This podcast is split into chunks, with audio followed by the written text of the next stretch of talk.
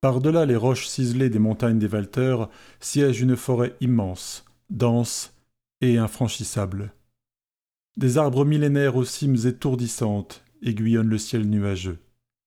De rares gouttes pesantes parviennent jusqu'au sol, où l'on pourrait se reposer et contempler ce plafond de branches comme une voûte céleste.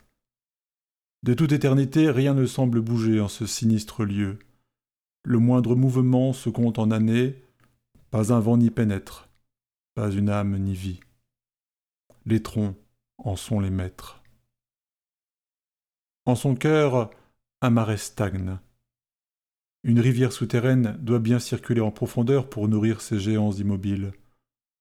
Cet amas croupi qui s'assèche imperceptiblement, jour après jour, en est le rejeton, fils naturel de la rencontre des courants anarchiques et d'une faille dans la terre. Mais alors que des herbes jaunes tentent de s'y abreuver sans espoir, une forme s'anime et commence à ramper hors de ce lac mourant une naissance froide, celle d'un être abject qui s'extirpe d'un ventre stérile. Est-il humain ou animal? Nul ne saurait l'affirmer. Mais il vit, il respire. Il n'est ni enfant, ni adulte.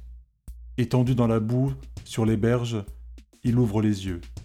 Ils sont bleus, ce qui tranche avec la verte noirceur qui l'entoure.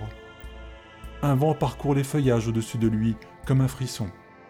Le vent chargé de parfums amers traverse les vallées pour venir s'éteindre lourdement contre la porte d'une vieille demeure. Une porte frappée par les coups d'un visiteur inattendu.